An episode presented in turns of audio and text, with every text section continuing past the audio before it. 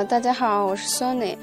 接着昨天的话题啊，我们今天来学习奥美广告创意五十二条法则里面的见解二：用传统思维模式思考。在过去的几年间，我们确实读了很多书，以不同形式讨论新型营销和跳出传统思维思考的书。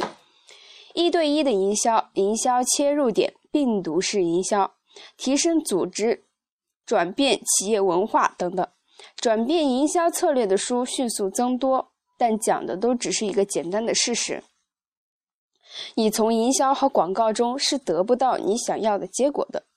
每本书都声称可以变革你的业务，声称可以助你在营销和广告上有所突破，并使结果如你所愿。而我们的观点却并非如此。首先，没有以新型营销这回事儿。也许会有新的方法与你的目标客户保持联系，也许会有新的媒体替代者、新的处理问题的方法。但所有年龄段的消费者仍然受着同样的驱使，这种驱使力一直可以追溯到第一个穴居人垂涎邻居的小棍棒开始。他们是对可以提高预想的生活质量的产品的一种需求状态和信念。呃，简单来说，就是我就是想要这种冲动的行为。其实呢。在传统思维外思考问题是毫无意义的。如果你是爱因斯坦，那么你尽管在传统思维外思考，都无所谓。但对我们普通人而言，即便在我们熟悉的传统思维内做出一些吸引人眼球的事情，也是很不简单的。那我们为什么还要总想着在传统思维外思考问题呢？过去的几个世纪。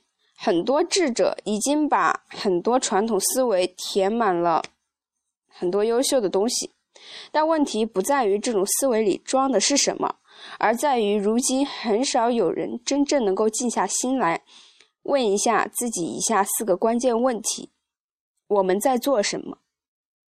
我们怎样来做？我们为什么要做呢？我们怎么知道做的是否恰当呢？自从营销和广告被视为销售的一部分后，一些精明的人花费了大量的时间和金钱，问自己，并老老实实的回答了这四个问题。几年来，这些问题的答案以简单易懂的箴言从导师那里传给了他的导师，而如今我们每个人却都在苦苦的寻找，希望能够找到快速易行的广告解决方案。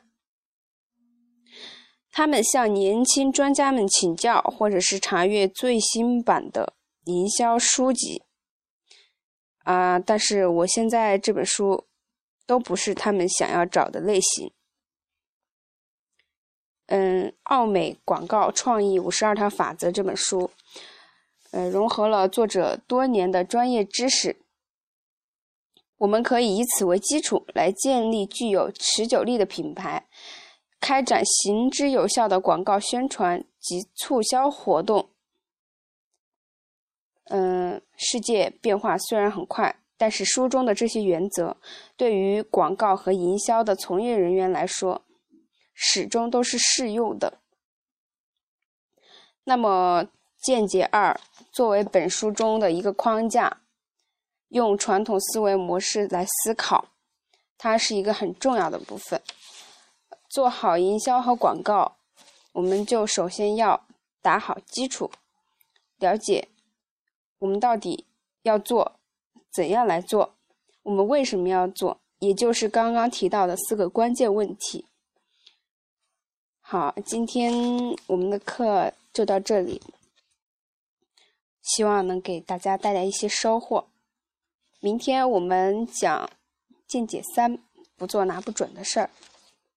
嗯希望大家能够持续关注。